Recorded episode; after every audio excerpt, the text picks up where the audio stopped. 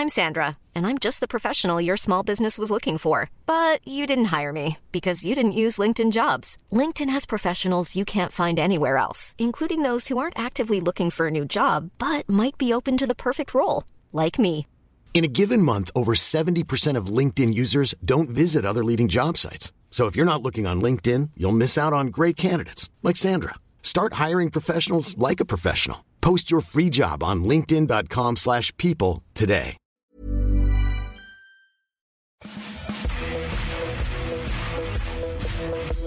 Salut à tous, je suis Maxime Dupuis, bienvenue euh, dans le FC Stream Team, le dernier de l'année. Un FC Stream Team un peu spécial, pourquoi? Parce que on va vous donner un peu les, recettes un peu de cette émission. On avait prévu de faire une émission très tranquille, du 24 décembre, tranquillou entre nous. En fait, je voulais faire, c'est un vieux rêve que j'avais, je voulais qu'on fasse une émission un peu à la mode C'est à vous. Vous connaissez C'est à vous, cette émission sur France 5 où les gens dînent pendant qu'ils parlent. Et ben moi, je rêvais de faire ça. Et comme on- je voulais faire ça, on avait décidé de mettre euh, Martin Mosnier sur la touche parce que Martin Mosnier, quand il mange, il mange salement, il en met partout.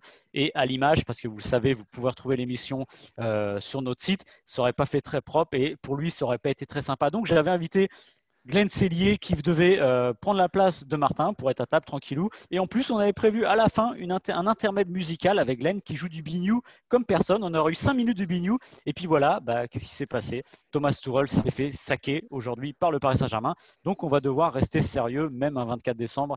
C'est un peu dur. Désolé Glenn pour le repas et désolé pour le bignou. Alors, je suis beaucoup plus dérangé pour le bignou parce que j'ai répété un solo depuis, euh, depuis une semaine. Du coup, ça tu penses bien que je, je vais euh, malheureusement finir avec quelques regrets cette émission. Voilà, on vous promet quand même que le 24 décembre l'année prochaine, si on est encore là, eh ben, on vous fera ce ça. petit solo de bignou de Glenn Cellier qui aussi, il faut le savoir, mange de la galette saucisse soir, euh, au- du soir au matin. Du soir au matin, ouais, au petit-déj. Une bonne galette de saucisse pour lancer la journée, il n'y a rien de tel.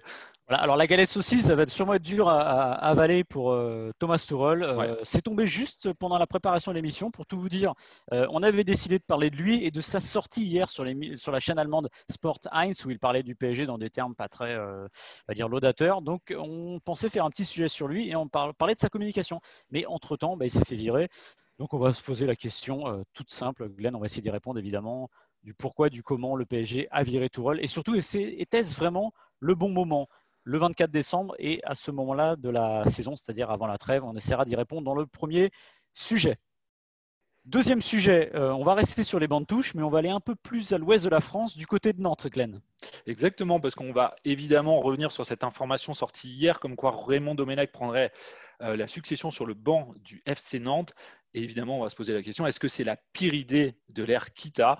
Euh, Parce que c'est un choix qui peut surprendre pour beaucoup de raisons. Et Dieu seul sait qu'il y a, il y a eu, il y a eu des mauvaises idées depuis le début de l'Arquita, donc c'est dire que si elle est euh, terrible. Troisième sujet, on ira alors encore plus à l'ouest, mais un peu plus au nord-ouest. On va aller en Angleterre. On va rejoindre notre correspondant, vous connaissez bien la plume d'Eurosport, Philippe Auclair. Les Anglais n'arrêtent pas pendant les fêtes. Il y a le Boxing Day plus deux autres journées. Et ben, on va lui poser la question suivante euh, de savoir est-ce que Liverpool est déjà champion d'Angleterre? Liverpool qui petit à petit prend ses aises et qui semble quand même avoir une ressource telle que la course au titre nous paraît déjà assez euh, compliquée, on va dire assez, euh, on va dire tuée dans l'œuf. Et dernier sujet, Maxime, parce qu'on n'a pas fini pour ce, euh, dernier, stream team avant Noël. On va vous faire tous les paris osés, nos paris osés pour euh, 2021. En gros, tous les petits, allez, où on a envie de mettre des petites pièces sur ce que ça va donner, des choix, que ce soit des choix de joueurs ou d'équipes. Ça, ce sera la fin de l'émission. Alors, comme je le dis à chaque fois, quand on fait ces paris-là, euh, n'hypothéquez pas vos maisons sur nos paris parce qu'on ne voudrait pas être responsable de, vos, vos pertes monétaires et de vous, que vous vous retrouviez dehors au mois de juin parce que vous nous aurez suivis dans ces paris-là. Donc, surtout, ne le faites pas, écoutez-nous et on peut en discuter. D'ailleurs, Glenn, on peut nous retrouver dans cette émission, on peut nous retrouver évidemment euh, sur le site euh, eurosport.fr. L'émission est en intégralité euh, en podcast. Elle est aussi euh, découpée sur les meilleurs moments sur des vidéos. Vous avez l'habitude. Et puis évidemment, vous nous retrouvez sur toutes les bonnes plateformes de podcast, Acast, Spotify, Deezer, etc., Apple Podcast. Vous vous abonnez parce que comme ça, vous avez accès à toutes les émissions automatiquement et vous nous mettez évidemment 5 étoiles parce que vous êtes très content, même si Glenn ne jouera pas de Bignou à la fin de cette émission. Malheureusement. On va démarrer tout de suite euh, dans le vif du sujet. Évidemment, Thomas Tourel, euh, on l'a appris par euh, Bild, par l'équipe puis par RMC, euh, nous a annoncé tout à l'heure que Thomas Tuchel était remercié par le Paris Saint-Germain. On est le 24 décembre, symboliquement c'est très dur, mais j'ai envie de dire Glenn que c'est pas qu'on l'attendait, mais j'ai quand même l'impression que c'est dans l'ordre des choses. Alors oui, c'est dans l'ordre des choses, je suis d'accord avec toi, mais c'est vrai qu'on ne l'attendait pas du tout. Pour moi, c'est un, vrai séisme. En fait, euh, en novembre dernier, je t'aurais dit oui, là je l'attendais, euh, parce qu'on sait, euh, Paris a eu une mauvaise passe, mais depuis, il y a eu quand même les, les, trois matchs de Ligue des Champions où Paris s'est imposé pour aller chercher cette première place du groupe. Alors bien sûr, il y a eu la défaite contre Lyon en Ligue 1 qui a remis un peu, se ressemé un peu le doute, j'allais dire. Et ensuite, mais, mais, les deux derniers matchs de Paris, notamment contre Lille et, alors, et contre Strasbourg hier, euh, moi, j'ai vu des choses qui me plaisaient. Euh, du coup, du coup, oui, je suis quand même assez surpris, même si, et je pense que ça, on va en parler. Je pense que il y, a une vraie, plus que le sportif, je pense que c'est une, il y a une exaspération de la direction parisienne contre Tourelle euh, et contre les sorties maladroites de Tourelle depuis, depuis quelques mois maintenant. Tourelle est quelqu'un de, fier, c'est un entraîneur fier, on l'a vu, on en avait parlé il y a quelques semaines avec, avec Martin ici même. on parlait, moi je disais que Tourelle était en train de, prôner une politique de la terre brûlée et qui donnait l'impression que puisqu'il n'avait pas été entendu au mercato par Leonardo euh, et qu'il n'avait pas eu ce qu'il voulait, souvenez-vous de la passe d'armes euh, médiatique qu'il y a eu à la fin de l'été, et eh bien tout simplement qu'il avait décidé de lui faire payer. Et le symbole de tout ça, c'était notamment Danilo Pereira qui se retrouvait en défense centrale. On va, je vais le dire assez trivialement, on avait quand même l'impression qu'il avait très envie de faire chier Leonardo, tout simplement. Voilà. Euh, on avait l'impression que ça s'était un peu tassé, mais on voyait aussi que Tourelle était désabusé. Des fois, dans ses conférences de presse, on sentait qu'il manquait de lucidité dans ce qu'il disait. on l'a vu s'énerver vous souvenez-vous, devant la presse, euh, à dire, euh, après le match de Leipzig, à dire euh, les joueurs ont tout donné. On le sentait en colère, on le sentait tout simplement exaspéré et au bord de la crise de nerfs, tout simplement. Le dernier épisode en date, c'est cette interview qu'il a donnée à Sport 1 et qui a été diffusée hier, où il explique en gros qu'au PSG, pour faire simple, je vous résume, c'est pire qu'administrer des sports. Il y a toutes les influences qui partent ici et là. Lui, c'est un homme de terrain. il aime le terrain. Il n'aime pas tout ce qui est dans la coulisse. Voilà. Déjà, ça, ça aurait suffi à lui mettre un petit euh, taquet parce que, encore une fois, il est en train de dire de son club qu'il n'est pas organisé comme il faut, qu'il ne se plaît pas, qu'il y a des gens qui lui tirent dans les pattes parce qu'au fond, il y a ça derrière. Mais vu que ça arrive après toute cette période-là de doute avec lui et notamment le fait qu'il ne sera pas prolongé, je pense que le club s'est dit bon, c'est la petite goutte d'eau, vous voyez, le vase était déjà plein la goutte d'eau qui fait déborder le vase. Alors évidemment, il y a le symbole du 24 décembre qui est terrible. Leonardo connaît les 24 décembre parce qu'il y a 10 ans, jour pour jour, il avait été nommé euh, entraîneur de l'Inter. Euh, moi, je me souviens bien parce que tout simplement, euh, c'est moi qui m'étais chargé de l'information. On est toujours très content à 20h, un 24 décembre, quand ça tombe. Donc voilà. Et là, ils n'ont pas hésité à couper, à couper la, tête de Tourelle un 24 décembre. C'est vrai que c'est dur. Il l'a appris après le match de Strasbourg victoire 4-0. Alors on va dire oui, il virer après un 4-0. Oui, d'accord, mais si euh, voilà, c'est pas important quand tu es à Paris. Ouais, exactement, c'est la Ligue 1. Et justement, c'est bien que tu dis ça, parce que tu me fais la transition. Je pense qu'à partir du moment où le verre était dans le fruit, il fallait trancher. Ils le font au meilleur moment. Alors le plus dur humainement, mais sportivement, c'est le meilleur moment. Pourquoi? Parce qu'il y a évidemment la trêve, il y a le temps pour aller chercher un nouvel entraîneur qui, selon RMC, devrait être Mauricio Pochettino. On en parlera un petit peu après. Et tout simplement, le PSG est toujours en Ligue 1. Le PSG euh, est toujours en Ligue 1, toujours en course en évidemment, et heureusement, et toujours ancien. Donc au fond, c'est peut-être le moment le plus opportun pour dire stop, on repart sur une feuille blanche, et finalement, il y a une demi-saison pour réussir euh, une année particulière. Alors, je suis totalement d'accord avec toi. C'est ce que tu dis. En plus, il va avoir le temps, le prochain entraîneur, si, si c'est Pochettino, il aura le temps de préparer quelque chose pour la Ligue des Champions, de remettre un peu ses idées en place. Mais ça en dit beaucoup, je trouve, de, euh, l'exaspération qui, euh, avait, euh, qui, comment dire, qui transpirait en finale dans la direction parisienne à propos de Tourelle parce que il est quand même, il faut le rappeler, il était quand même à six mois de la fin de son contrat là, Tourelle.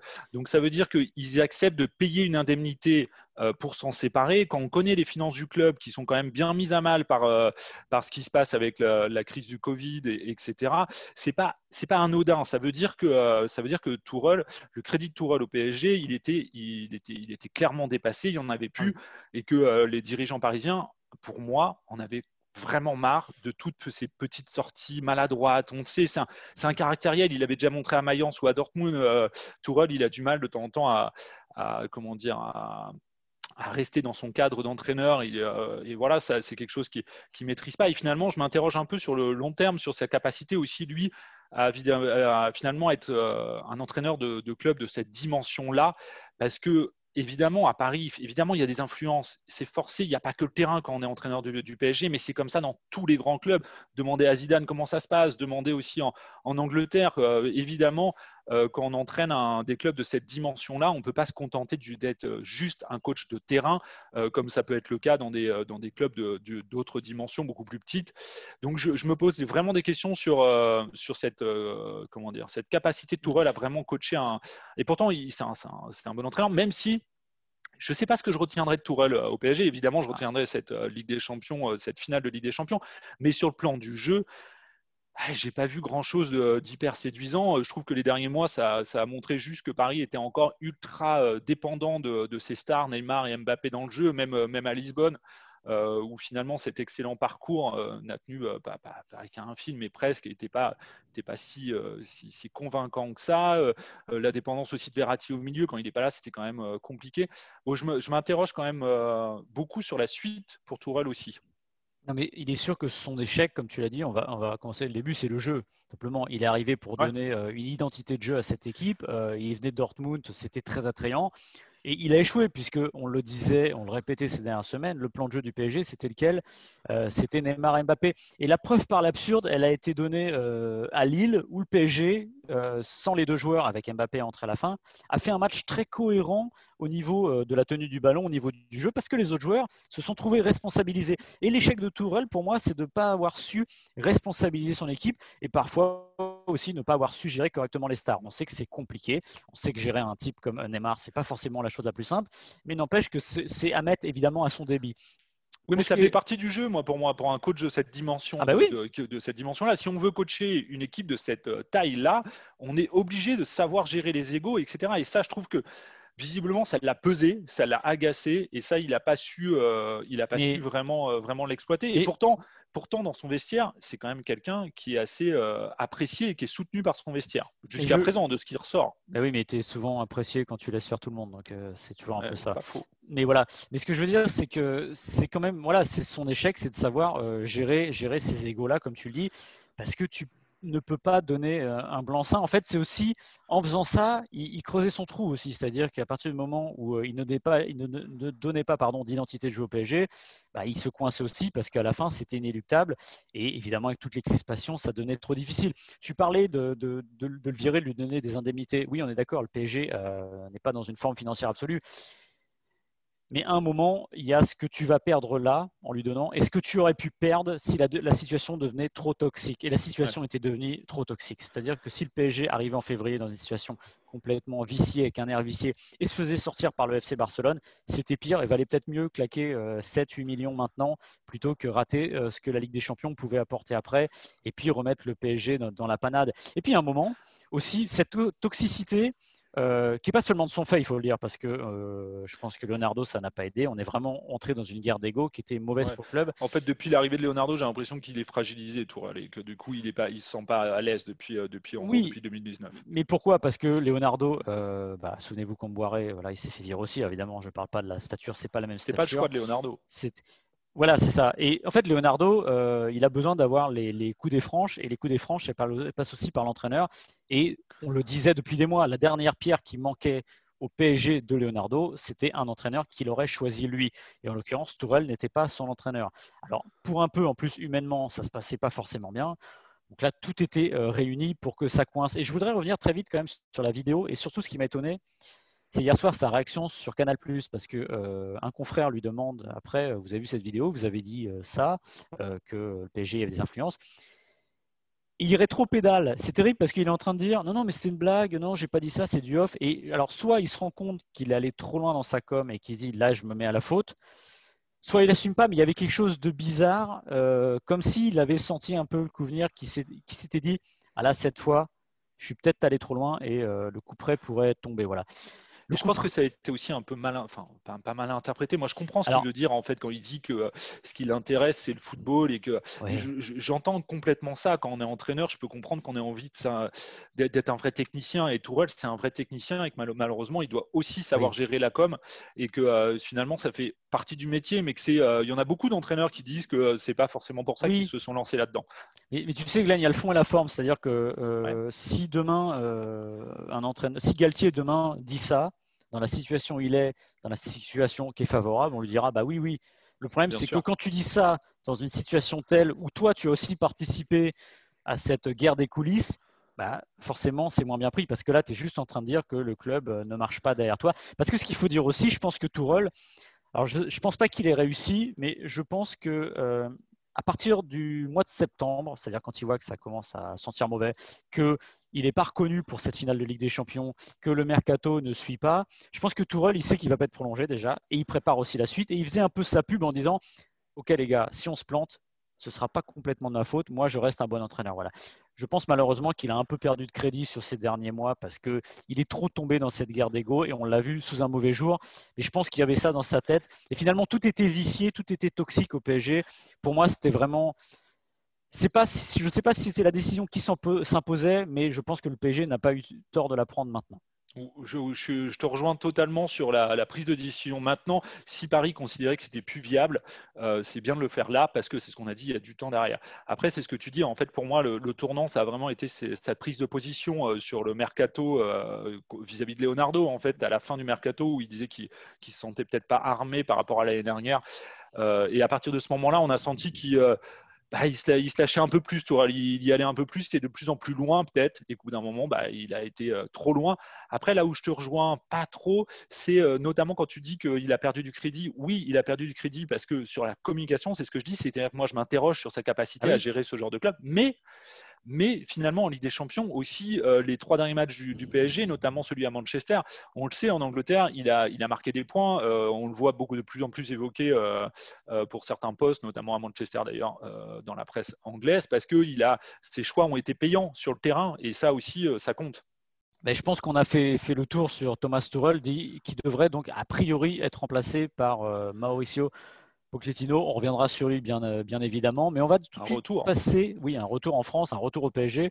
Et très curieux de le voir d'ailleurs dans ce club-là, parce que Tottenham, un club très structuré anglais, je ne vais pas dire de moyenne facture, mais du top 6, bah là, il va passer quand même un peu euh, le niveau dessus avec les exigences qui s'accompagnent. Et notamment, peut-être s'il est là, euh, si c'est lui, il aura ce huitième de finale à Barcelone, lui qui était à l'Espagnol, donc ça va être très très particulier aussi.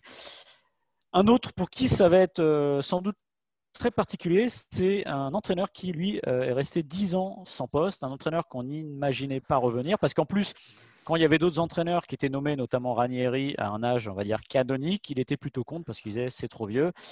Et ben, c'est Raymond Domenech, Raymond Domenech qui devrait prendre les rênes du FC Nantes. Alors moi, je vais vous le dire, vu de loin et comme de près, Raymond Domenech au FC Nantes, ça paraît complètement dingo. Il y a le journaliste qui parle, qui est plutôt content de revoir Domenech parce que, pour être tout à fait honnête, euh, on, ne s'ennuie pas avec lui.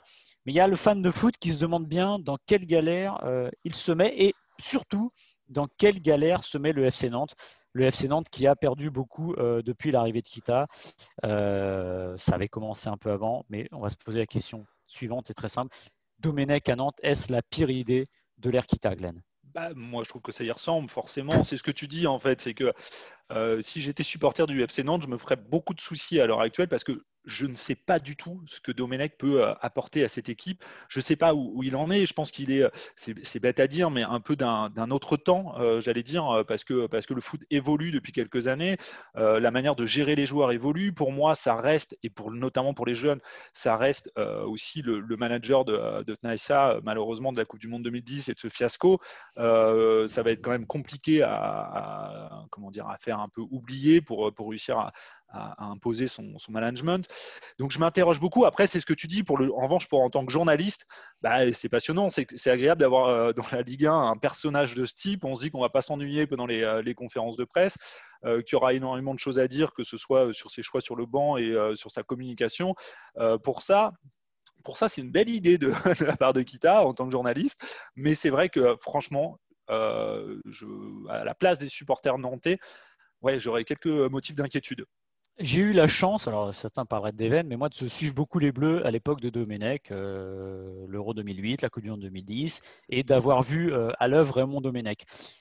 Ça fait dix ans. La dernière fois qu'on a vu euh, Raymond Domenech sur un banc, c'était à Bloemfontein. C'était le match Afrique du Sud-France. Vous vous souvenez, la défaite, le, fiasco terminé. Et cette image avec Carlos Alberto Pareira, sélectionneur de l'Afrique du Sud, à qui il ne veut pas euh, serrer la main. Et eh bien ça, cette image, pour moi, elle est à l'encontre totale de ce que doit être et ce qu'a été le FC Nantes, c'est-à-dire un club qui a des valeurs et qui les a perdues euh, au fil des années parce qu'il y a eu des atermoiements. Pendant des années, pendant des décennies, c'était Arribas, c'était Ciodo, c'était Denouex. Et puis à un moment, le club a perdu cette âme-là. Alors peut-être que c'est aussi lié au football moderne qui fait que avoir un centre de formation euh, performant, aller plus loin avec euh, ces jeunes, c'est compliqué. Mais n'empêche qu'on peut être triste de tout ça. Et la question que je me pose aussi autour de Raymond Domenech, c'est que, on l'a dit, ça fait dix ans qu'il n'a pas entraîné les deux dernières années de son mandat euh, en équipe de France. Exactement. Et oui, et puis ça fait 27 ans qu'il n'a pas entraîné de club puisque c'était Lyon. Les deux, deux, dernières années de son mandat en équipe de France, qui vont de l'Euro 2008 à euh, la Coupe du Monde 2010, sont euh, deux ans où il perd complètement la main sur ses joueurs. C'est-à-dire que il n'a plus le pouvoir. Les joueurs se confrontent à lui très clairement. Alors évidemment, ce sont des internationaux. C'est William Gallas, ce sera aussi toute la nuée d'internationaux qui, pour euh, une partie d'entre eux, avaient joué la finale de la Coupe du Monde 2006 et qui avaient un certain poids. Mais il n'empêche, euh, l'image qui reste de Domenech, aussi bien chez les jeunes et surtout chez les jeunes aussi aujourd'hui qui n'ont vu que ça, c'est la Coupe du Monde 2010. Moi, je me demande tout simplement si le discours de Domenech euh, dans le vestiaire du FC Nantes avec des joueurs de 25 ans comment va-t-il passer tout simplement ce discours-là? Parce que, encore une fois, ces joueurs sont marqués par la fin de Raymond Domenech. Et c'est peut-être injuste, encore une fois, parce qu'on oublie que Raymond Domenech a fait une finale de Coupe du Monde et que c'est pas n'importe qui qui arrive là. Mais l'image qu'on retient de lui maintenant, c'est ça. La question, c'est de dire, est-ce qu'en 10 ans, il a changé? J'ai la faiblesse de penser peut-être un petit peu, mais dans le fond, je pense que Raymond Domenech reste ce qu'il a été. Raymond Domenech est un pragmatique au niveau du jeu, doublé d'un cynique pragmatique et cynique. Avec le FC Nantes, pour moi, ça fait pas toujours bon ménage. Et surtout, on arrive à des situations qui sont très compliquées à gérer dans ce cas-là. J'ai bien peur que le FC Nantes ait fait une erreur. Et c'est très dommageable parce que le FC Nantes est vraiment pas en position de force alors que se termine cette année 2020. Je suis euh, totalement d'accord avec toi. Mais en fait, ce qui est compliqué avec le FC Nantes, c'est qu'on a l'impression que depuis des années, il n'y a pas de ligne directrice. Euh, il y a eu un nombre de coachs euh, depuis, depuis, depuis l'arrivée de Kita qui, qui sont les légions. C'est, mais entre Gourcuff, Alidojic, Ranieri, Sergio Conceição, René Girard, c'est des profils d'entraîneurs, rien que les derniers, qui ne prônent pas du tout la même philosophie, qui n'ont pas la même manière de gérer leur, leur, équipe je, en gros, euh, j'ai un peu l'impression que c'est au petit bonheur la chance et qu'on prend qui, vient sans, avoir une vraie volonté d'imposer quelque chose. C'est peut-être ce qui est dommage à, Nantes, qui avait une vraie, vraie école, une vraie école de jeu il y a des années, évidemment, dans les années 90. Et on est très loin de ça maintenant. Ouais, et puis l'année 2020, finalement, Glenn, elle résume parfaitement ce qui est devenu le FC Nantes. C'est-à-dire qu'on passe de Gourcuff à Domenech. Ouais sans jugement de valeur, encore une fois, je ne suis pas pour, pour euh, dénigrer Domenech sur euh, son niveau d'entraîneur, mais on passe quand même de deux philosophies qui sont complètement opposées. Et si je ne m'abuse, alors je peux me tromper, mais il me semble avoir lu il y a très peu de temps dans la presse que euh, Gourcuff quittait le FC Nantes en très bons termes et qu'il donnerait son avis sur le prochain entraîneur, ou du moins s'il était consulté je serais, je quand même hyper étonné que Christian Gourcuff. Euh, je serais curieux de savoir ce que Christian Gourcuff a dit à Valdemar Kita. Voilà. Donc encore une fois, moi je suis inquiet pour Nantes parce que pour toutes les raisons déjà sportives, tout simplement parce que c'est un club en déliquescence euh, qui est en rupture totale avec ses supporters. Euh, avec une direction qui navigue à vue, je le répète, parce qu'il y a cette année 2020 qui passe, encore une fois, de euh, Gourcuff à Domenech, et puis d'aller chercher Domenech. Alors Domenech, c'était pas une première, on avait déjà entendu parler de, ouais, pas la première ça, et ça correspond finalement bien à Kita, c'est-à-dire que Valdemar Kita aime bien les coups, mais aujourd'hui, euh, je pense que le, FC Nantes n'a pas besoin de coups, il a besoin d'une ligne directrice. Est-ce que ce sera Domenech? Je le souhaite, ce serait une surprise absolue. Euh, ça pourrait être un de nos paris osés de l'année dont on parlera en fin d'émission. Mais j'ai du mal à y croire. Et surtout, encore une fois, il y a le terrain et il y a aussi le discours. Et euh, est-ce que Domenech va être audible aujourd'hui, après dix ans sans entraîner un métier qui a changé Et alors que, je le répète, les deux dernières années de son mandat en équipe de France, il ne l'était plus tout simplement. Donc ça va être un, grand mystère. Mais je suis. Alors, tu as très bien résumé le truc, mais c'est ce que tu dis. Et c'est aussi une aventure, moi, j'avoue, qui va me fasciner et que j'ai envie de regarder. Donc c'est peut-être le petit point positif. Mais c'est vrai que ah, je ne sais vraiment pas où va Nantes et encore plus avec Domenech. Lui, on sait où il va. Euh, lui, c'est Philippe Auclair, euh, contributeur Eurosport, euh, plume très connu, qui vit en Angleterre depuis belle lurette. On a décidé de l'inviter pour cette dernière émission pour parler des fêtes de Noël en Angleterre. pas des fêtes de Noël pour savoir ce qu'ils vont manger. On n'a pas envie de savoir ce qu'il y a dans leur assiette, mais on a envie de parler football et évidemment des trois journées qui sont à venir et de se demander si le championnat d'Angleterre n'est pas déjà plié.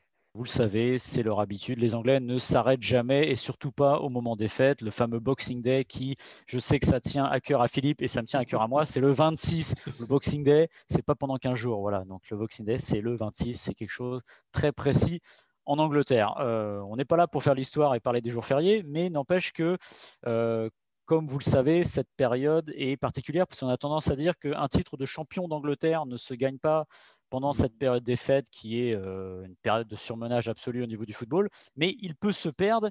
Et dans le cas de Liverpool, on a quand même l'impression qu'il pourrait quand même se gagner une fois n'est pas coutume pendant cette période. Et qu'est-ce que tu en penses, euh, Philippe? Écoute, euh, quand on en parlait tous les deux avant, avant de se retrouver avec nos spectateurs et spectatrices, je te disais non, non et oui, et oui et non. Et en fait, bon, bien évidemment, Liverpool n'est pas champion. Liverpool est champion d'automne ou d'hiver, ce qui ne signifie rien. Mais en même temps, tu te dis, quand tu vois la façon dont ils sont parvenus à arriver en tête à Noël, euh, avec les problèmes d'effectifs qu'ils ont eus, quand tu vois la marge de sécurité qu'ils ont sur la plupart des équipes de Première Ligue, quand tu vois la façon dont ils ont joué contre leurs rivaux directs, quand tu penses qu'il y a des joueurs qui vont revenir, tu te dis, et au niveau de la qualité du spectacle proposé, euh, tu te dis qu'en effet, euh, ce titre-là, il va falloir vraiment aller le chercher si on s'appelle Manchester City ou Tottenham ou Chelsea, voire même Manchester United. Et tu vois, même le fait que je mentionne Manchester United, c'est purement à cause de l'arithmétique et du classement actuel, parce qu'il y a un gouffre tel entre les deux équipes quand tu les vois jouer que, bon. Non, tu as l'impression franchement que Liverpool est au-dessus du lot. Ça ne se traduit pas curieusement encore totalement au niveau des, euh, de la cote chez les bookmakers on sent qu'il y a quand même encore beaucoup de gens qui pensent. Oui, c'est marrant, hein euh, parce qu'il y a encore, je pense, beaucoup de gens qui se disent Manchester City est capable de revenir. Ils ont un match en retard. Euh, ils ont une marge de progression eux aussi. Ils ont des joueurs qui reviennent, etc., etc. Et je crois que les gens ont du mal à accepter le fait que le Manchester City de Pep Guardiola soit pas au niveau, par exemple, de la saison précédente ou des, deux saisons, euh, surtout des deux saisons précédentes. Donc, si tu veux, donc ma réponse, ouais, c'est euh, il va vraiment falloir les chercher et tu as l'impression qu'ils disposent d'une marge de sécurité cette année qui n'était pas la leur lorsqu'ils ont enfin conquis le titre la saison dernière si on fait un, constat, on va dire, purement euh, arithmétique, c'est pour l'instant 4 points d'avance sur le dauphin qui est Leicester. Euh, mm. Manchester City, surtout, est à 8 points avec un match en plus à jouer. Mais tout de même, 8 points, euh, ça fait beaucoup. Même ne serait-ce que 5 pour les combler au rythme où va la première ligue, même si, comme tu l'as dit, Liverpool n'a pas avancé au rythme effréné qui était le sien, notamment l'année dernière ou l'année précédente. Ça reste quand même difficile, surtout que quand on se penche sur le menu de fête de Liverpool, ça n'a pas l'air complètement euh, impossible, insurmontable, parce qu'ils vont jouer contre WBA, euh, Newcastle et Southampton. Donc, a priori, les deux premiers, ça le fait, entre guillemets, ça devrait le faire. Ça Southampton, on va dire en dessert, qui sera le gros match, entre guillemets, de, Liverpool. Oui, le Southampton qui peut, qui peut faire un coup, ce ne serait pas la première fois, c'est une équipe difficile à bouger. Euh, et tu te dis que bon, ça n'est pas impossible, on a vu des résultats tellement bizarres. Notamment, on se souvient de la, déculottée de, Liverpool contre Aston Villa. Mais c'est aussi, on s'était rendu compte qu'Aston Villa n'était pas une mauvaise équipe et que bon, c'était un de ces jours sans qu'une équipe peut avoir une fois tous les deux ans ou tous les trois ans. Et ça ne se reproduira pas contre, contre West Brom ou Newcastle, qui sont franchement des équipes. Bon, ils perdront peut-être deux points dans un match nul invraisemblable en ayant tiré 50 fois au but, etc. Mais ça n'en prend pas le chemin parce que ce qui est franchement étonnant, et c'était une chose qu'on avait déjà vue euh, la saison passée, les deux saisons passées, à chaque fois qu'il y a quelque chose qui se passe qui devrait empêcher Liverpool de tourner, c'est-à-dire que tu as un joueur majeur qui manque, que tu as une suspension, une blessure, tout de suite, tu as euh, une, solution de remplacement. Il trouve toujours un moyen. C'est incroyable. C'est comme le but de Firmino euh, contre Tottenham, mm. tu vois, dans les arrêts de jeu. Il y a quelque chose qui te dit, ils y croient tellement eux-mêmes qui vont finir par le faire. Euh, l'année dernière, c'est euh, le match qu'il manque de, perdre d'un rien euh, contre Manchester United. Qu'est-ce qui égalise? C'est Adam Lallana. Adam Lallana, c'est quand même hallucinant. Et là, tu te dis, ils perdent Van Dyke au début de la saison et tu te dis, c'est une catastrophe.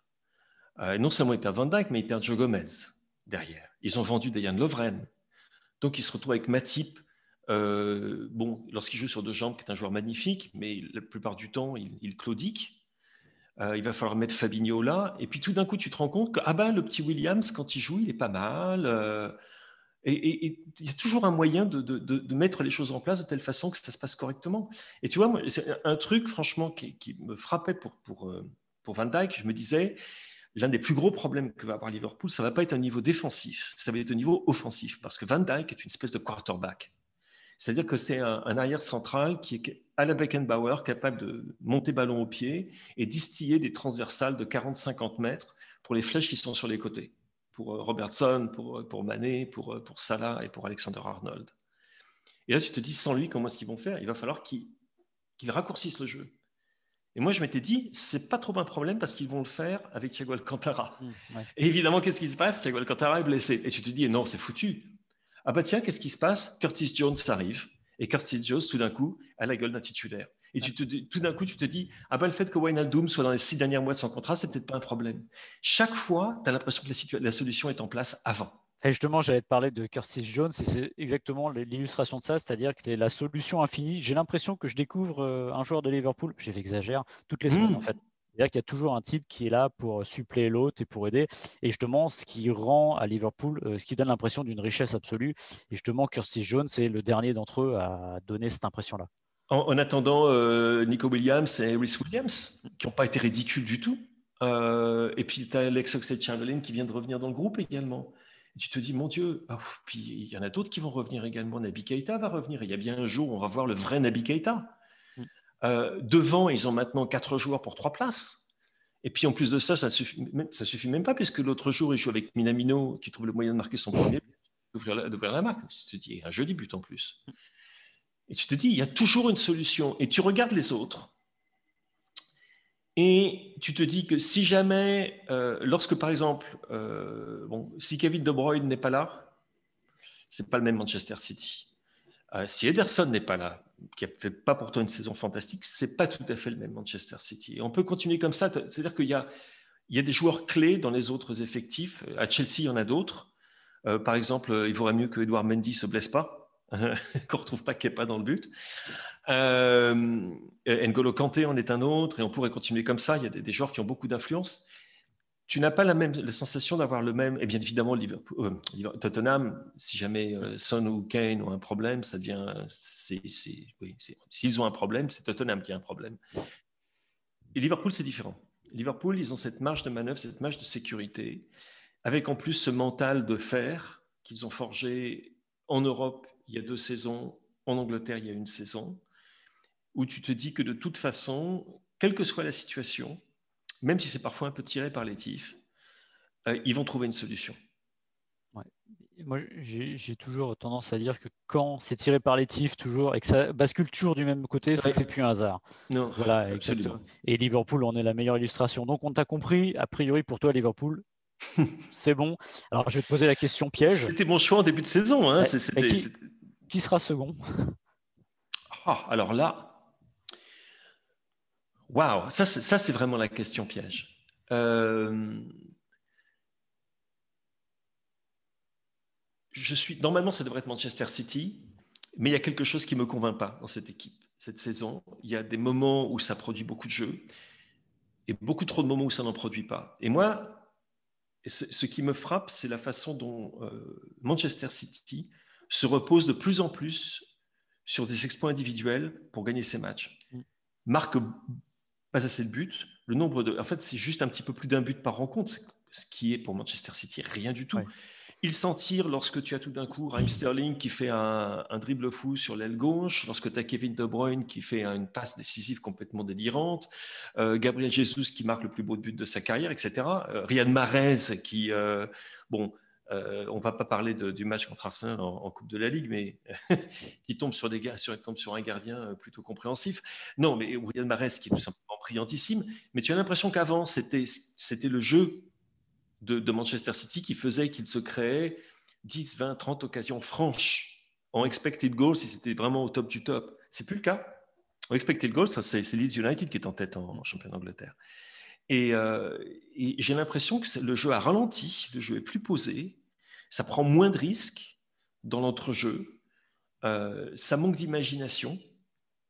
Et je pense que tout simplement, c'est que tu vois l'impact du départ de, David Silva. Hein. Je suis désolé, mais ça, euh, on en avait parlé, je pense, euh, avant son départ, mais il laisse un, trou énorme et le fait qu'Aguero soit pas là tous les matchs. Donc, si tu veux, c'est pour ça, tu vois, je te donne une très longue réponse pour une question très simple. C'est parce que je n'ai pas vraiment de réponse à ta question et que dans l'état actuel des choses, si jamais il n'y a pas trop de blessures, je verrais bien Tottenham faire un coup. Parce que eux me paraissent très, très costauds. Très, très, très costauds. Euh, d'un côté du terrain à l'autre, c'est une équipe qui fonctionne du feu de Dieu. Chelsea, ça va continuer de faire des hauts et des bas. Euh, Manchester United, euh, pareil. Manchester City me convainc pas totalement, donc je te dis, je te Tottenham en, deuxième place, mais en deuxième place à 8 ou 9 points. Oui, après, et le, alors, le, calendrier ne dit pas tout, évidemment, mais le menu de City, euh, c'est Newcastle, Everton et Chelsea pendant les fêtes. Donc, euh, c'est un peu plus compliqué que Liverpool. Et ça va être Everton, ça sera une période charnière, on dit. Oui, ouais. absolument. Comme tu le disais, un championnat ne se gagne pas nécessairement à Noël et pendant les fêtes de fin d'année, mais il peut très largement se perdre. En fait, des équipes qui ont qui menaient à Noël et qui ont perdu le titre. Il y a Newcastle. Il y a Newcastle, il y a Aston Villa, ça fait un bout de temps, le, Villa de York et Cole. Mais en fait, si tu regardes depuis le début des années 2000, je crois qu'il y a un seul club qui a fait ça. Euh, cela dit, c'était Liverpool à trois reprises. mais, pas l'année dernière, mais c'est fini, c'est plus le même Liverpool. C'est une autre histoire. C'est une autre histoire. Merci Philippe, euh, je te souhaite d'excellentes fêtes qui seront, j'imagine, studieuses avec toute cette première Oui, très studieuses, absolument. Et on se dit bah, l'année prochaine. Meilleurs voeux à tous. Merci. Ciao, ciao. On passe au dernier sujet de cette émission et on va vous faire notre petite spécialité de Noël. On adore faire ça. On va vous parler de nos paris osés pour 2021. On en a choisi trois chacun. Euh, le premier, il est pour toi, Glenn, et il me semble qu'il nous ramène en France, du côté du Paris Saint-Germain, si je ne m'abuse. Exactement, parce que pour moi, c'est un peu osé, mais je pense que Neymar sera ballon d'or cette année. C'est mon pari. Je mettrai bien une petite pièce dessus. Je m'explique tout simplement. Je pense que, euh, vu ce que j'ai vu de, Neymar en Ligue des Champions cette année, j'ai beaucoup aimé ce qu'il a fait, notamment lors, euh, lors des trois derniers matchs du PSG. Je pense qu'il est lancé, je pense qu'il euh, euh, est bien à Paris. Alors bien sûr, Paris va changer d'entraîneur, mais je vois pas pourquoi ça changerait pour Neymar. Il va, il va cartonner. Paris va aller très loin en Ligue des Champions. Lui, va briller en Copa América. Il va falloir qu'il brille parce qu'il y a l'Euro. Mais je pense qu'avec le Brésil, c'est pareil, il va briller. Et je suis persuadé qu'il a tout pour être Ballon d'Or l'année prochaine. Enfin, pour lui. Donc, tu es en train de me dire que le Paris Saint-Germain, va aller très loin en Ligue des Champions, sera même champion en effet, parce que ah changement d'entraîneur et tout, ouais, je le vois bien, je le vois bien comme ça. Un petit changement de euh, changement de coach, ça va leur faire, euh, ça va leur faire du bien. Et... On est, on est le 24 décembre, ça reste gratis. Attends, même juste tout ce qui s'est passé ces derniers temps entre, euh, entre le, le, Covid, les histoires avec Tour, les, cet enchaînement de matchs avec, avec le final de la Ligue des Champions, puis cette, cette C1 un peu atypique pour reprendre là, Paris a répondu présent. Ils sont premiers en Ligue des Champions grâce à Neymar, je le dis, parce que c'est vraiment, c'était son équipe et ça s'est vu euh, lors des derniers mois euh, en Ligue des Champions. Et là, sa blessure, ok, finalement, il n'est pas blessé tant que ça. Il, revient, il va vite revenir en janvier. Il va être au taquet pour la Ligue des Champions. C'est pour lui cette année, mon cher Maxime. Donc là, déjà, je peux dire qu'il y a un de nous deux qui aura euh, forcément tort dans son pronostic, euh, et peut-être même les deux, ce qui est possible aussi. De forte chance. Et ben moi, je ne sais pas pourquoi, mais je sens bien. Alors, aujourd'hui, ça paraît un peu bizarre de dire ça parce qu'on peut avoir l'impression qu'elle n'est pas forcément euh, à fond et qu'elle n'est pas forcément un vrai, vrai prétendant, même si pour moi elle est assez euh, naturellement prétendante. C'est la Juventus. Euh, je pense que la Juventus va gagner la Ligue des Champions euh, l'an prochain. La Juventus qui est la grande maudite des Ligues des Champions, qui perd toutes ses finales, sauf évidemment deux en 85 et 96, et la Juventus qui attend depuis belle lurette de gagner. C'est une Juventus qui a un peu de mal sous Pirlo. Ça vient de commencer, ça se traîne un peu, c'est pas encore ça.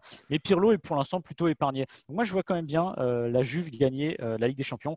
Elle doit passer l'obstacle Porto en huitième de finale c'est pas inaccessible évidemment. Et pourquoi je dis ça? Parce que je pense qu'il y a un joueur qui dans ses rangs qui évidemment arrive à la fin et je vais doubler mon, mon pari pour faire un doublé et mettre encore plus d'argent et peut-être en perdre encore plus. C'est Ronaldo que je vois euh, par essence euh, bien gagner un sixième ballon d'or. Je verrais bien ce doublé là, moi, en 2021. Euh, ballon d'or pour Ronaldo et la Juve qui gagne la Ligue des Champions. mais Ronaldo qui gagne pas l'euro en revanche. Eh non, eh, tu t'emballes beaucoup, j'ai l'impression. déjà, c'est ce que tu dis, je vois pas Ronaldo gagner l'euro, même si Portugal a, une, plutôt une belle équipe. Mais eh, non, la Juve en Ligue des Champions, Maxime, tu t'emballes totalement là. Vu ce qu'il montre en ce moment, Pirlo, ce sera peut-être très bien l'année prochaine, mais je pense que là, il part de, trop loin vu ce que je vois, euh, notamment en Serie A. J'y crois pas du tout là. Mais bon, pourquoi pas hein. Tu verras bien. Alors, en parlant d'emballement, d'emballage, tout ce que tu veux, toi, c'est pas mal pour le troisième. Tu es prêt pour les cadeaux, j'ai l'impression. Ah ouais, c'est exactement ça. Ouais, le dernier, moi, euh, enfin pas le dernier, le, suivant pour moi, c'est Lyon. Euh, Lyon qui sera pour moi champion de France parce que je, euh, je sais pas, c'est un peu comme, j'aime beaucoup ce que je vois de Lyon en Ligue 1. Ils n'ont pas de Coupe d'Europe et ça sent, ils sont vraiment, il y, a un vrai collectif qui, qui est né de ça. Devant, il y a, y a un trio que, que j'apprécie énormément de, de, ce qui monte au milieu de terrain, que ce soit Paqueta, Franchement, ils ont chopé une très très bonne pioche. Euh, je ne vois pas euh, ce qui cloche en ce moment à Lyon. Je pense que Depay va rester il n'ira pas au Barça parce que je ne vois pas le Barça aller lâcher de l'argent à l'heure actuelle au mercato euh, pour s'offrir Depay. Je serais très surpris. Et du coup, à partir de ce moment-là, j'ai l'impression que c'est une voie royale. Bien sûr, il y a Lille qui est aussi très efficace. Et évidemment, il y a le PSG. Mais le PSG, ce que je disais tout à l'heure, je les vois très bien y briller en, Ligue des Champions, se concentrer notamment sur la Ligue des Champions et justement laisser un peu la voie peut-être à, cette équipe de euh, lyonnaise que je trouve très séduisante. Elle est très séduisante et Juninho a dit euh, pour conclure l'année que les cadres ne devraient pas bouger cet hiver. Je pense que Lyon a compris qu'il y avait sûrement un, coup, à jouer, mm. et que c'était quelque chose de plausible. Alors, je donne, moi personnellement, je donne quand même encore une bonne marge au PSG parce que Bien le PSG. Et puis en plus, sans Tourelle, ça ne peut, j'imagine, qu'aller mieux. Mais c'est un pari qui se tient. Voilà, il y a un petit, je sais pas combien la cote, mais ça je mettrais bien une petite pièce. Ouais. ouais. T'en as d'autres, toi, mais qui sont euh, plus, euh, peut-être un peu plus osés, j'allais dire presque. Ouais, alors maintenant, alors on va se tourner vers, vers ma grande passion, l'équipe de France. Euh, je pense que, je vous le dis, alors en 2019, j'avais annoncé que Oussem Aouar serait à l'Euro 2020 à manque de peau, il n'y a pas eu d'Euro 2020. J'ai envie de faire le même pronostic pour 2021, mais ce serait presque trop facile parce qu'il a fait ses débuts en équipe de France. Ça a été un peu compliqué, il est vrai, mais globalement, son niveau de jeu à Lyon, s'il continue, je vois vraiment mal comment Didier Deschamps le laisserait sur le bord de la route. Il y en a un autre que je verrais bien revenir. Alors, ça va vous paraître un peu bizarre dit comme ça parce qu'il en paraît loin. C'est Florian Thauvin. Je, je mettrai une pièce sur Florian Thauvin à l'Euro sûrement pas dans le rôle, dans le rôle euh, dans un 11 de départ, plutôt dans un rôle qu'il avait euh, à la Coupe du Monde. Pourquoi? Parce que finalement, Florian Thauvin, il est un peu à l'image de l'OM. Alors évidemment, l'image de l'OM de cette fin d'année, c'est moins bien. Mais dans les stats, il est là, tout simplement. Il fait le job. Il a ses six buts, il a ses six passes décisives, il fait le job. Simplement, il manque un peu de brillant sur le terrain. Ça s'explique aussi parce que euh, bah, il revient de blessure, faut pas l'oublier. Il a eu trois premiers mois qui étaient particuliers. C'est en plus une année qui termine par le qui termine par le Covid évidemment, où il fallait se remettre dans le, dans le rythme. C'était pas le plus simple, mais vraiment j'ai envie de parier que Florian Thauvin euh, sera à l'Euro parce que s'il fait une bonne deuxième partie de saison un peu meilleur, évidemment, surtout dans, dans, dans, le rayonnement dans le jeu, pas dans les stats, parce que s'il termine à 12 buts, 12 passes décisives, c'est quand même pas mal. Je pense que Didier Deschamps sera très intéressé par son profil. On le sait, Didier Deschamps aime euh, euh, comment dire, faire ses groupes euh, assez homogènes avec des têtes qui ne dépassent pas et des joueurs qui savent où ils en sont au niveau de leur rôle. Et pour moi, Florian Thauvin, il coche toutes ces cases-là. Alors, faire le job, oui, sauf en Ligue des Champions et, en, et aussi dans, certains grands matchs. Mais bon, ça, c'est Florian Thauvin, on le sait maintenant. Et mais je, suis assez d'accord avec toi, même si je trouve qu'il y, a du monde d'être arrivé ces derniers euh, mois euh, à son poste en Ligue des Champions, mais c'est ce que tu dis, euh, un groupe, et notamment quand on part dans une campagne comme ça, euh, qui dure plusieurs semaines, plusieurs, plus, vraiment long sur la durée, etc., il faut des joueurs qui acceptent aussi leur rôle et d'être un peu moins dans la lumière. Tovin a montré en 2018 qu'il était capable de le faire, même s'il a, alors il a vieilli, etc. Est-ce que c'est toujours un rôle qui lui ira? Je pense que c'est le cas parce que c'est ce que tu dis, il revient de blessure et tout, il sait d'où il arrive. Donc oui, c'est pas faux que ça peut être un profil que, euh, je vois bien à l'euro. Ouais, après, le... qu'il est vieilli, qu'il accepte le rôle ou pas, ça, c'est, j'ai envie de dire, il n'a il a pas le choix. Donc, s'il veut jouer à l'euro, ce sera ce rôle-là. Oui, oui, mais ce que je veux dire, le statut, ton statut évolue aussi. Et avec les années, tu as aussi envie de, de t'entendre d'autres choses. C'est-à-dire qu'un un statut de, de, super, de joker du luxe et même de très, très. C'est plus que joker de luxe parce qu'il a quand même peu, peu joué. Euh, tu l'acceptes aussi quand tu es jeune, un peu moins peut-être aussi quand tu quand ambitionnes autre chose. Son dernier match en équipe de France, il est euh, du 11 juin 2019 à Où il avait marqué. Il a 10 sélections, c'est pas beaucoup. Mais encore une fois, je pense que euh, avec le regard que porte Deschamps sur l'Olympique de Marseille, qui est toujours un peu particulier, parce qu'il sait que même quand il n'y a pas la Ligue des Champions, enfin là il y a eu, mais c'est pas bien passé. parce qu'il aime bien la Ligue des Champions aussi. C'est un club hyper exigeant. Et si vous arrivez à vous y imposer, parfois ça fait une bonne partie du, j'allais dire, du trajet pour rejoindre l'équipe de France. On passe à ton dernier pari euh, de l'année. de l'équipe de France, mais oui. 2021, on y reviendra, je vous rassure. Mon dernier pari, oui, oui bah, si, évidemment, on en reparlera. Et euh, mon dernier pari, c'est, c'est un peu osé parce que la tendance, c'est pas ça, mais c'est évidemment Lionel Messi qui restera au Barça. Pour moi, euh, cet été, on sait, euh, il a voulu partir cet été, l'été dernier. il est en fin de contrat dans, dans, quelques mois maintenant, dans six mois. Mais bah, j'ai envie de croire que euh, l'histoire de Lionel Messi avec le Barça, elle n'est pas finie, elle n'est pas terminée, et euh, je pense qu'une euh, nouvelle direction va, une nouvelle direction va arriver dans, quelques semaines au Barça. Je pense que ça va faire du bien à Lionel Messi, qu'il ne va pas vouloir peut-être quitter un club qu'il aime tant et qui, qui lui a tant donné sur une saison comme, comme, sur ce qui se passe actuellement. Je, je le vois vraiment bien rester et surtout, je ne vois pas qui peut l'accueillir à l'heure actuelle. Euh, Paris fait tout pour essayer de garder Neymar et Messi. Si les deux euh, Neymar et ah, Mbappé, si les deux restent, je vois pas Lionel Messi arriver. Euh, Manchester City, pourquoi pas, mais j'ai aussi des doutes.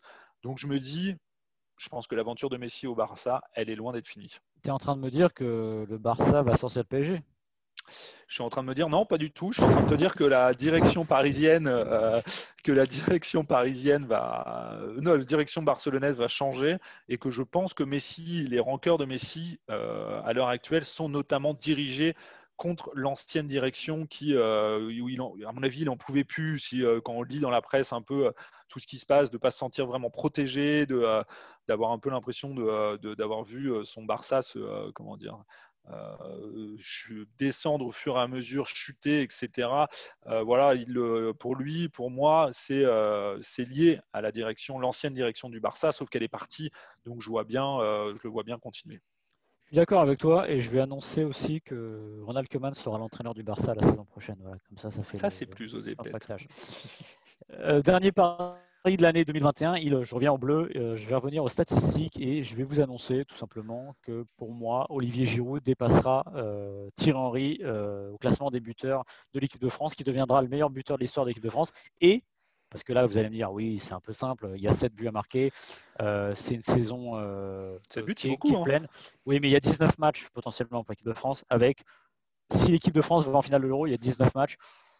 7 buts sur 19 matchs, avec notamment euh, une double confrontation face au Kazakhstan et les qualifs de la Coupe du Monde. Je pense que ça peut le faire, même avec des matchs de prépa euh, avant l'Euro. Ça me paraît bien euh, faisable. Surtout qu'il revient en forme à Chelsea, donc il n'y a pas de raison que. Thierry Henry, ouais, Henry a 51 buts. Olivier Giroud a 44, 7 buts. Mais ce serait trop facile si j'ajoutais pas quelque chose. Je pense aussi que euh, Griezmann dépassera Michel Platini dans la même saison, c'est-à-dire que Griezmann en est à 33 buts, Michel Platini à 41. Donc je vous annonce simplement qu'au 31 décembre 2021, le meilleur buteur de l'histoire de l'équipe de France s'appellera Olivier Giroud, que le deuxième se nommera Thierry Henry et que le troisième sera Antoine Griezmann. Et donc, par voie de conséquence, Michel Platini, le grand Michel Platini, ancien meilleur buteur historique de l'équipe de France, avec ses 41 buts, ne sera même plus sur le podium. Euh, je ne sais pas si ça me donnera un sacré coup de vieux, mais ça donnera un sacré coup d'accélérateur à l'histoire du foot français. Donc moi, je, mets une grosse pièce là-dessus, donc je le répète. Giroud 1, ouais, Giroud 1, euh, Thierry Henry 2 et Antoine Griezmann 3. Vous voyez, j'ai du mal à, m'y faire parce que tellement je suis toujours persuadé que Michel Platini est le meilleur buteur de l'histoire de l'équipe de France. Mais le football a changé, il y a plus de matchs aussi de sélection euh, sur une saison et forcément, euh, ça, Non, c'est pas. attention, Glenn, tu parles comme un vieux con. c'est vrai, c'est vrai. Bah, de plus en plus, ton influence, Maxime. Alors, je suis, je suis euh, d'accord avec toi. Ça fait 15 ans que je te pratique. C'est bien logique. À un moment, ça, ça transpire. Après, je suis d'accord avec toi sur Giroud. Je mettrais moins de. J'y crois un peu moins pour Griezmann. Euh, c'est peut-être un peu plus compliqué pour lui, alors que Giroud, c'est ce que tu dis, je pense qu'il va briller, euh, euh, notamment contre les petites équipes, euh, il, va les mettre ses buts et il va aller chercher Henri sans souci. Ben, très bien. Je crois que tout est dit. Je crois qu'on va vous laisser tranquille. fêter de bonnes fêtes de fin d'année, le réveillon, le repas. Je ne sais pas quand vous nous écouterez, mais en tout cas, on vous souhaite vraiment de très bonnes fêtes de fin d'année. Faites attention à vous, évidemment, avec le Covid. Vous sortez masqué. Vous essayez de manger avec le masque aussi. Vous allez voir, c'est une expérience assez étonnante. Non, mais sans rigoler, vous faites très gaffe à vous. Parce qu'on a envie de vous retrouver tous l'année prochaine. Euh, l'émission reprendra évidemment début janvier. Glenn, merci d'avoir été avec nous. Euh, désolé pour le concerto de BU. Oui, je suis déçu. Mais bon, je, me le réserve. Je m'entraîne encore pour l'année prochaine avec plaisir. Partie remise. Exactement. Excellente fête. Vous pouvez nous retrouver donc sur le site euh, eurosport.fr. L'émission est en intégralité. Vous nous retrouvez évidemment sur les bonnes plateformes de podcast et en vidéo si vous avez envie de voir nos bobinettes. Voilà. On vous souhaite une excellente année. Ouais. À l'année prochaine. Bonne fête. Salut.